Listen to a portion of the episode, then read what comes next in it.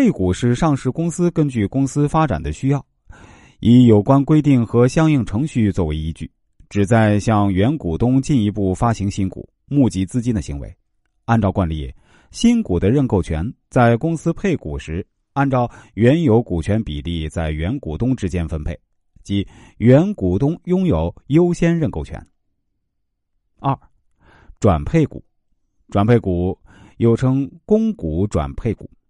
在上市公司的配股实施过程中呢，国家股和法人股呢，由于主体缺位或资金短缺而难以实施配股时呢，其他法人和个人根据有关制度接受其转让部分或全部配股而购买的股票，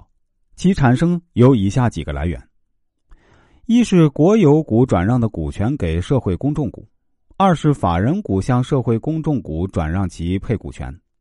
三是已有转配股接受送股或配股后所产生的新股，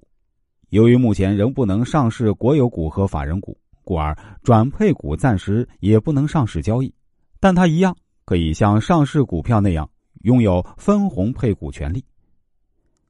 转转配股是指转配股由个人持有，在公司按股份事务处理决议再次筹集配股时呢。又参与了国有或法人股放弃的配股权，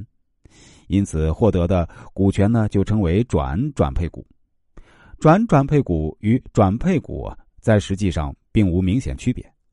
可将它视为第三种来源形式的特殊情况，即转配股所接受的转配权由国有或法人配股权所放弃而得来。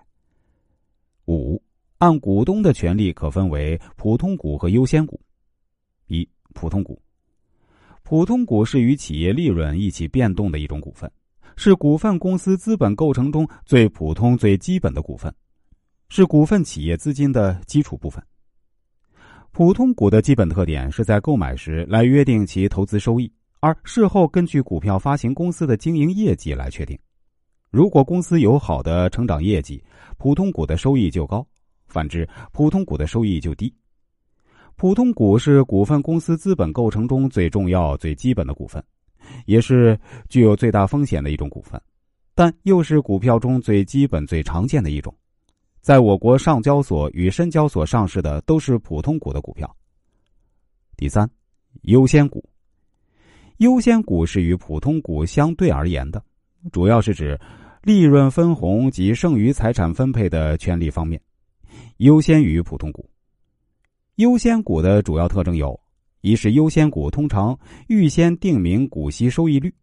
由于提早固定了优先股股息率，所以优先股的股息一般不会随公司经营情况而变更，而且呢，一般也不能参与公司的分红。但优先股可先于普通股获得股息，对公司来说，由于股息固定，它不会对公司的利润分配有影响。二是优先股的权利范围小。优先股股东一般没有选举权和被选举权，对股份公司的重大经营无投票权，但某些情况下可以享有投票权。按投资主体来划分，我国上市公司的股份可以分为国有股、法人股及社会公众股。